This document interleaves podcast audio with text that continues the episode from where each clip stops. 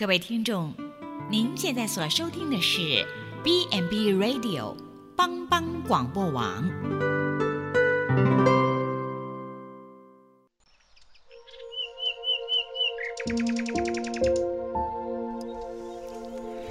一日之计在于晨，一天的开始，愿你有好心情面对每一件事。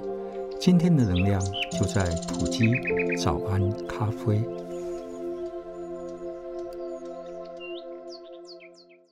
大家早安，欢迎收听普基早安咖啡。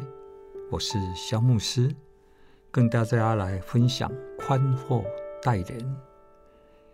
英国早期的一位作家，他叫沙奇，他说：“谁想在逆境中得到援助？”就应在身处顺境的时候待人宽阔。宽阔的意思就是良善、慈爱、恩待。其实他的整个重点就谈到，我们要对人要有恩典，因为人都不完美，我们常常不小心会做错事、讲错话，把事情搞砸了。同样的，别人不小心也会得罪我们。我们面对那一些不如我们的，或是不小心得罪我们的，我们应该采取一个比较宽容、一个比较接纳、有恩典的一个态度。有恩典就是给人家空间，也给别人留余地。用圣经里面谈到的恩典来撑出一个生命的空间，留余地给别人路走。我们常听到有人说：“我这个人。”是无理要争三分理，然后得理就不饶人。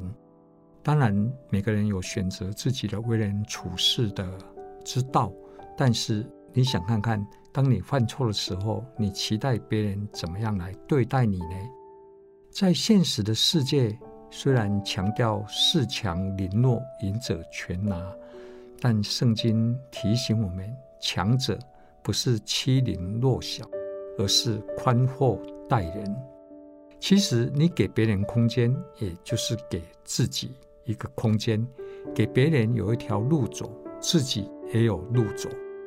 想看看，当你失意犯错的时候，你需要别人如何来对待你？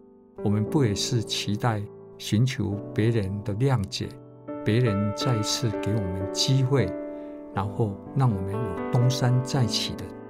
一个机会吗？所以圣经谈到宽阔待人，这是充满了恩慈跟怜悯，还有恩典。我们应该要厚待比我们还要弱小的人。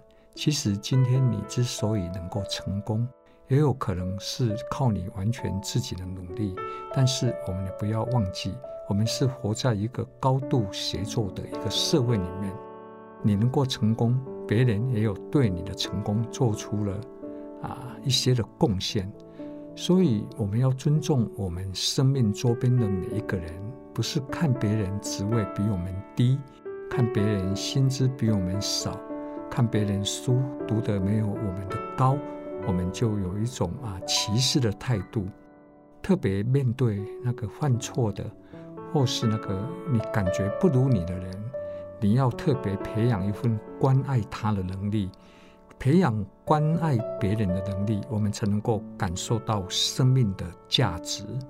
圣经也鼓励我们要以恩慈相待，存怜悯的心，彼此饶恕，正如上帝在基督里饶恕了我们一样。我们也都不完美，我们也不是凡事都能够做得那么的好，但是上帝。他在基督里，他以恩慈来待我们，他学习饶恕我们，所以上帝也是宽厚的来对待我们。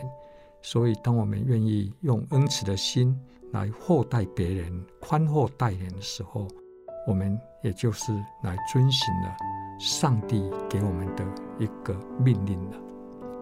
普基早安咖啡，愿你平安。